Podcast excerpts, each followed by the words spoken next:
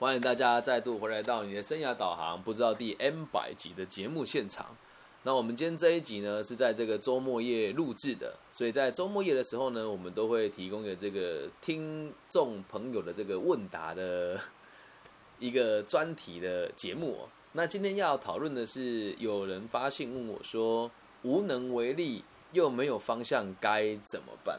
他问我这个问题的时候，我在想一个很有趣的事情是。你在面对疫情的现在，大大家还不就是这样无能为力，无能为力啊，又都不知道该怎么办吧？大家都一样嘛。那我今天在去买这个平板的路上的时候呢，我就在车上听了这一首歌，我觉得感触很深哦。这是来自张雨生的这个《我的未来不是梦》。我们先来解析一下这首歌的歌词，然后我们再来开展今天的内容哦。他说：“你是不是像我在太阳下低头，流着汗水，默默辛苦地工作？请大家不要以为哦。”流下汗水，认真工作，就是有方向的哦。大部分的你问他说你在做什么，你的工作是什么？时候大家都会哦，就是什么什么什么而已啊。你上班干嘛？不就是为了吃一顿饭？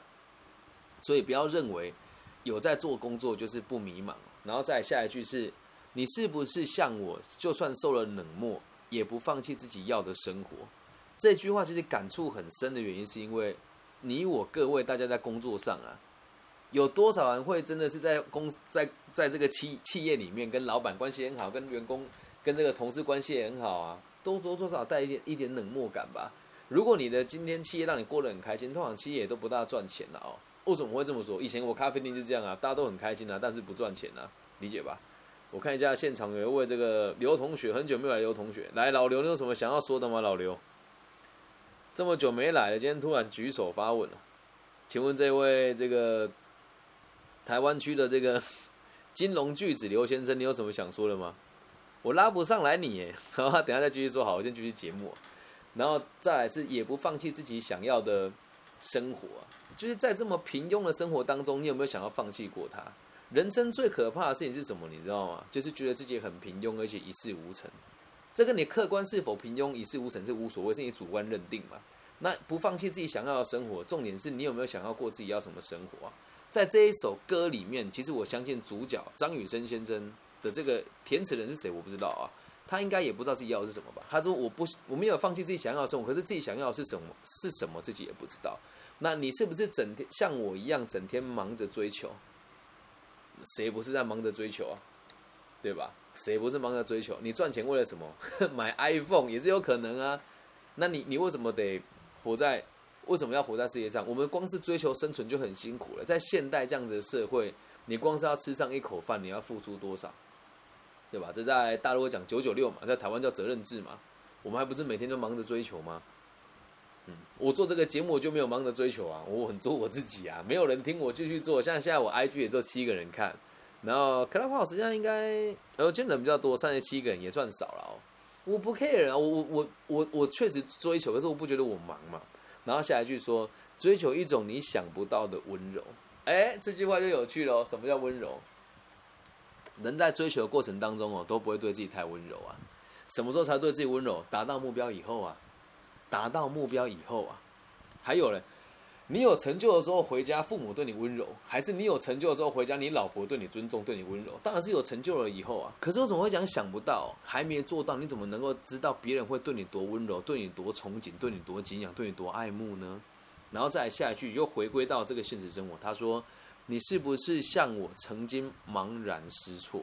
歌词里面讲的是曾经了，但实际上也是有一种好像假装自己已经知道，实际上也不知道自己在干嘛这种状况哦。假曾像我曾经茫然失措，那你去想一想啊，谁不是茫然失措的呢？在没有定下目标之前，谁不是茫然失措的呢？我是很少茫然的，我从小就目标性很强，后面我都会来提哦。然后下一句是这个一次一次徘徊在十字街头，这一句话会带出这整首歌里面最彷徨的时刻。每一秒钟都是全新的我，对吧？那你人生的每一次选择，都会决定五年后的你自己。就包含我选择了离婚，现在过这样子的生活；，包含我选择了把好事发生关掉，然后让这个红砖的这一间餐厅呢，来顶替了我这个现在戴罪羔羊的立场。对啊，谢谢你延续了你跟我的房东的缘分，也谢谢你替我承担现在疫情期间都没有生意的这个风险。我选择了离开啊，那也算是我我选择很多事情嘛。我选择离开了这个混这个餐饮集团，嗯，赔了那么多钱，我选择的。我人生哪一天不是在选择？可是为什么会觉得是徘徊？当你犹疑的时候，到什么地方有选项，你就认为自己是没有选择的。而当你自己想要什么的时候，你就会发现选项根本就没有存在的必要，因为你早就做好决定，你要选项干嘛呢？所以这个才是最可怕的事情哦。很多年轻人都会讲说什么，我选择很多，不知道选哪一个，放屁！你什么都没做到，你没有资格说你有选择的，理解吧？再往下看哦，下一句就很任性了。他说：“因为我不在乎别人怎么说。”啊，这句话其实也是强人，也是有一种假装坚强吧。你不在乎别人怎么说的话，你怎么会写这一首歌呢？你怎么会写这一首歌呢？就是因为你在乎，你才会努力嘛。那你说别人怎么说？你说也有可能你不在意，你在意的是你会给别人哪一些正面的影响？到这边还没有答案嘛？接下来看到副歌就有答案了。他说：“我从来没有忘记我对自己的承诺跟对爱的执着。”挑这首歌的原因也是因为他到最后还是讲到一个字叫做爱，这跟我们个体心理学出发点是一样的。以个体心理学角度出发呢，人就只有三个。工作诶，只有三个目标嘛，就是工作、友情跟爱情嘛。那这边所以说对爱的执着，就是我们对于其他的这个人，还有这个你的爱人跟你的同事之间这种付出跟给予。他说我从来都没有忘记过对自己的承诺，因为我希望自己成为一个有用的。人，可是这个有用的人并不具体哦。这首歌里面完全没有提到，他没有说我想要成为一个工程师，没有啊，或者我想要每天都赚两百万，没有啊，他也不知道自己要的是什么。然后在下面这里，你就会发现，其实这是每个人的必经过程。他说：“我的未来不是梦，我认真的过每一分钟。”那这个每一分钟是哪一分钟呢？这时候你要讲一个最近在大陆一个很好笑的视频。他说：“菩萨说。”只能让人类有三天的好日子过啊，四天。我说好，那就春天、夏天、秋天、冬天。然后他就说，菩萨又问了，那不行，太多天，那就三天。他说哦，那就今天、明天跟昨天。意思是什么？我们都得活在当下嘛，不管你怎么看，就是当下。这个每一分钟就是当下的每一分钟。所以到这边的时候，要做出一个总结是：我相信我的未来不是梦。你会讲出这句话，代表你还没有做到你要的目标。但是我认真的过每一分钟，也就是说，我在还不确定的状况之下，来付出我想付出的事情。然后在下一句，他要重复一次：我的未来不是梦。为什么？这个过程很痛苦。诶，你在努力做一件事情还没有结果的时候，那种过程有多难过？我昨天就有在培训一个老师做这个，一样用这个读书的方式做这个 podcast，然后想要把它推荐给我合作的平台。他说怎么办？我觉得自己做的好差，没有办法像你这么厉害。我说你得开始做啊！他说我觉得选这个书感觉没有市场哎。我说你得做这才知道有没有市场啊！你要相信你定下的目标，你一定做得到。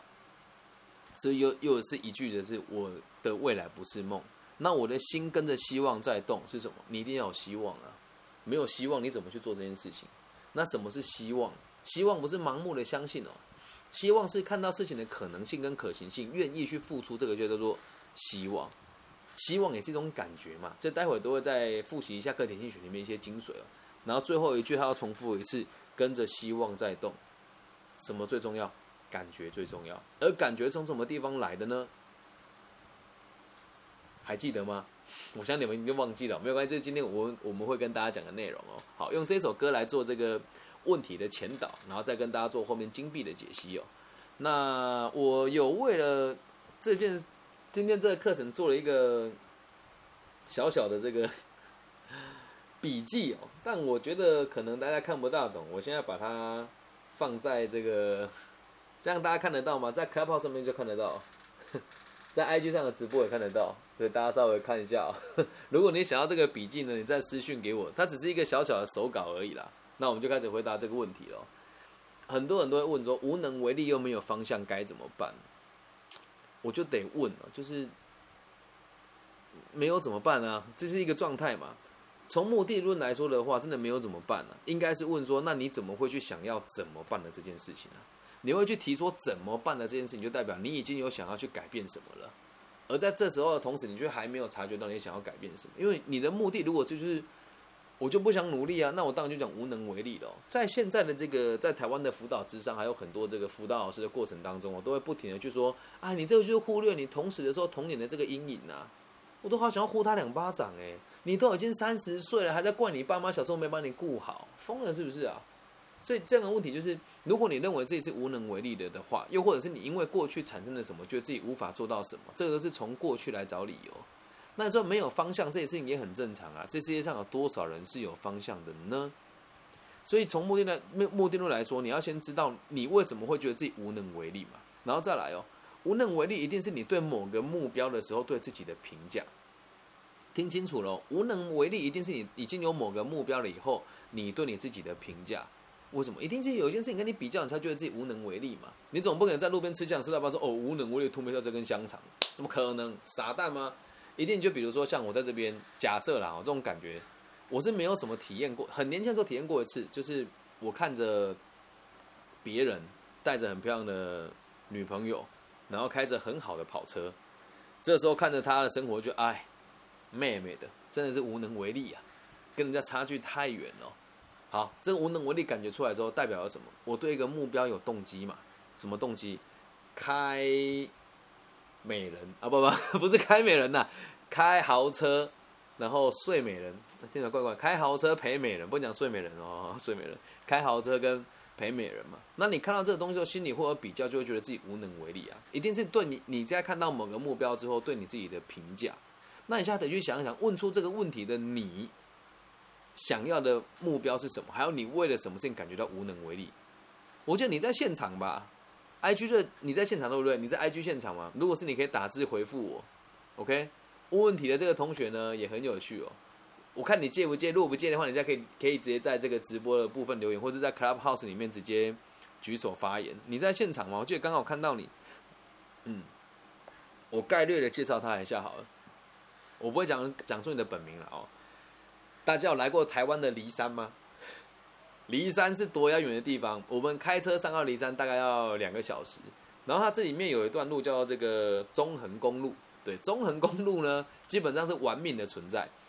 我上去三次，有两次是自己开车的。什么叫玩命哦？就是那个地方哦，一天只开放四次，然后要申请这个通行证。那我是某一次去梨山国中小演讲的时候遇到这位同学。我就遇到他说，那时候国中三年级吧，现在已经已经五专二年级还是五专三年级了，对，其实有这份的缘分在啊。对你还有在现场吗？应该有吧，这个应该是你才对啊。好吧，你害羞，我们就就不不 Q 你上来了。那不管你现在的目标是什么，就我听你跟我分享的事情，很有可能是对感情或者是学业嘛。那如果是对感情的无能为力哦，其实基本上就是他不爱你了。你爱一个人爱到无能为力，那有什么意义？代表他不爱你了嘛，对吧？那如果是课业呢？我们得先知道什么叫无能为力。假设你今天设定的目标是这个台湾的顶尖大学，你当然无能为力啊。但如果今天设定一个平庸一点的，比如说像东海啦这样子，就是我觉得努力一点，大家都可以做到这个目标，就不会有无力感了嘛。所以你要去想一想，你是对什么事情感觉到无力，这个才是。最重要的，那其实说真的，你你再换一个角度说，就算完全没有目标，好，你就说老师，我就觉得面对我的人生，我觉得真的好好无奈，好没有力气，我不知道我自己该怎么办的时候，那你得去想一件事哦，你这个年纪给自己的这个无能为力的这个假设跟评价是真实的吗？是真实的吗？任何一个人哦，我认为在五十岁以前都有无限的可能性。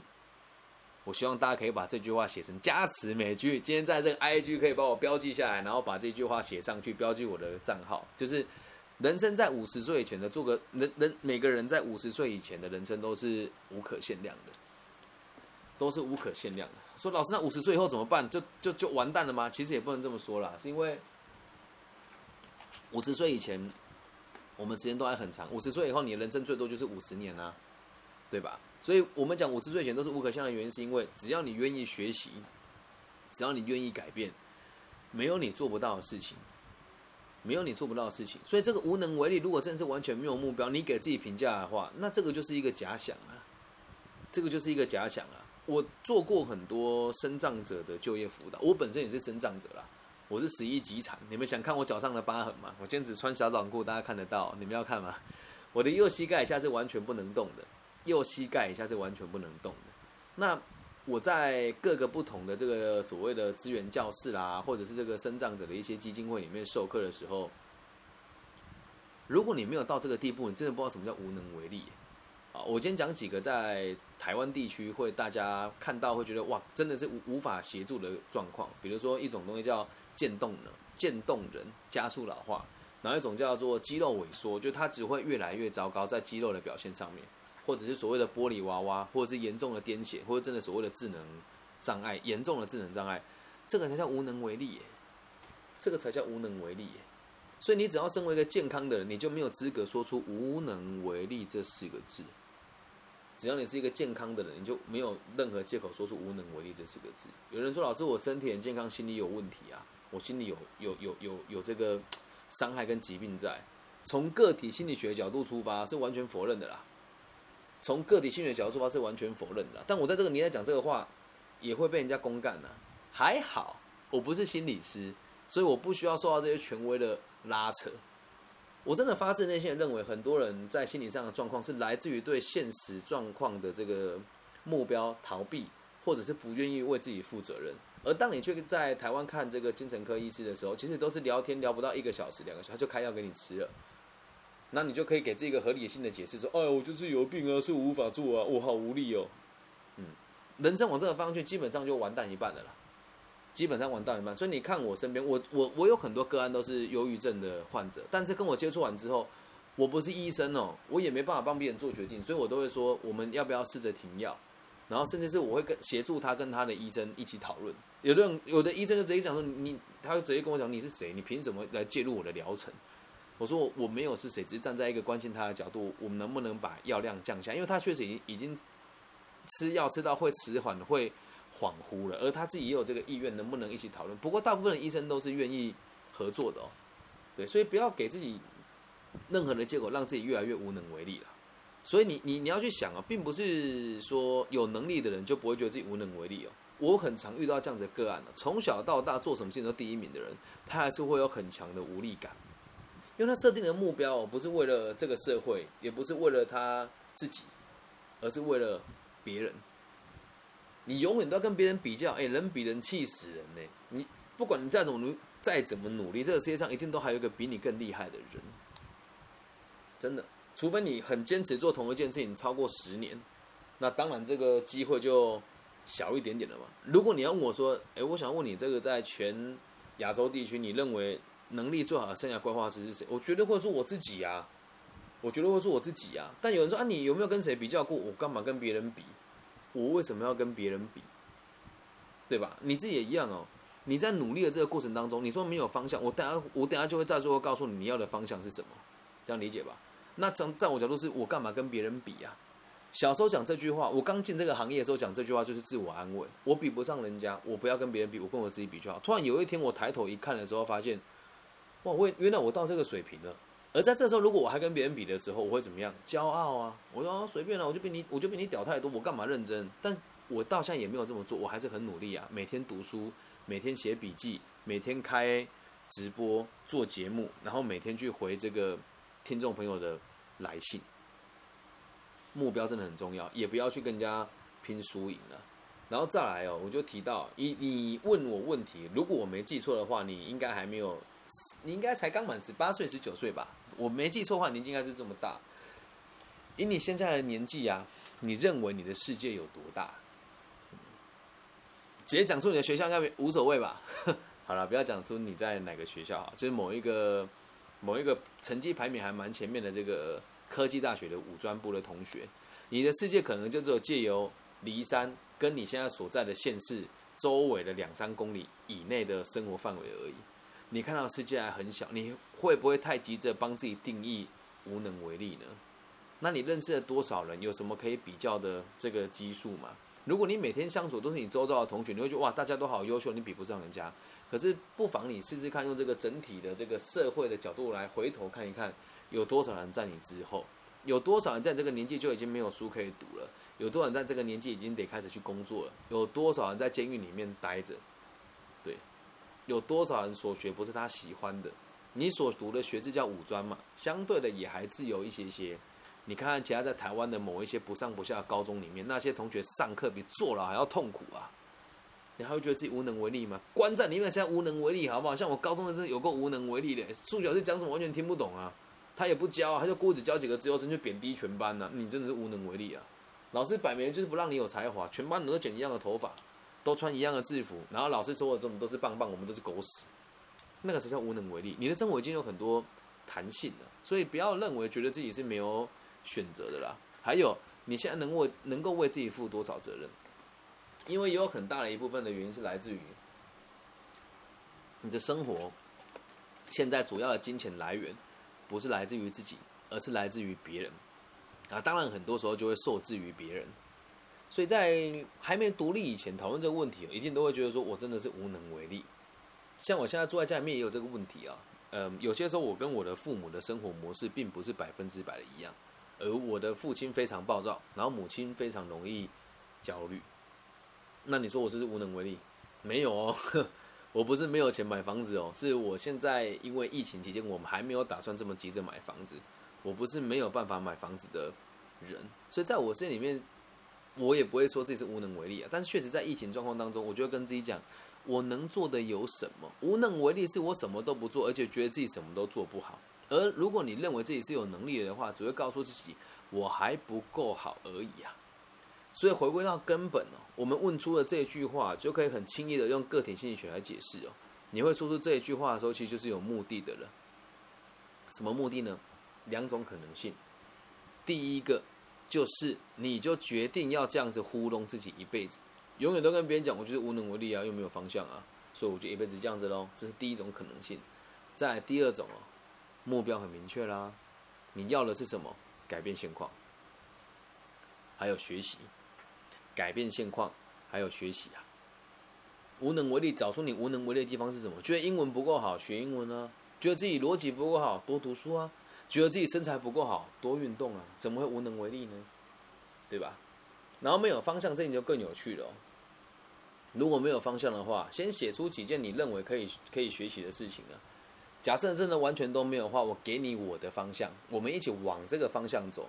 也送给就是这边的每一位听众朋友，只要你认为自己的人生是没有方向的，那这个方向呢，可以空提供给大家参考。就是我们都是社会的一份子，我们应该要让社会更加的安定和谐。我们都是社会的一份子，我们都应该要让社会更加的安定还有和谐。你说老师这个好假大空哦？没有啊，什么叫安定和谐？从爱你身边的人开始做起啊！说听完觉得更迷惑诶，老师完全不迷惑哦。就记得哦，如果要把它缩小的话，就是我希望自己不让我的爸妈担心。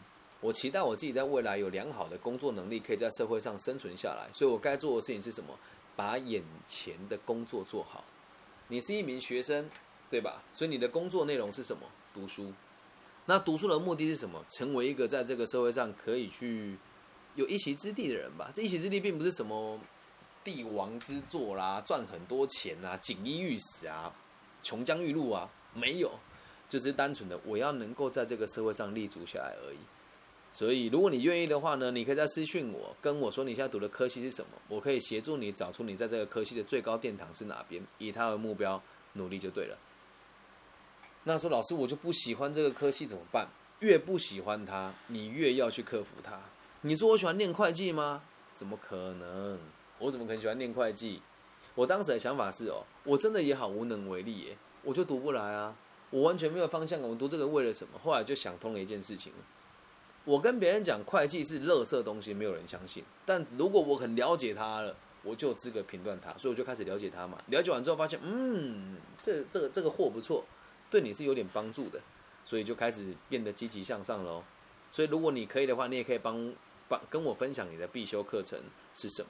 我到现在还是很感谢自己有这样子的心态。昨天也发生一件我跟我爸爸很严重的冲突，我爸就开始大骂我三字经，然后赶我去楼上，说我不会顾女儿啦等等的这样。嗨，你好，有人跟我问好。当时我不会觉得自己无能为力，我只能跟我自己说，我现在能做的还有哪一些。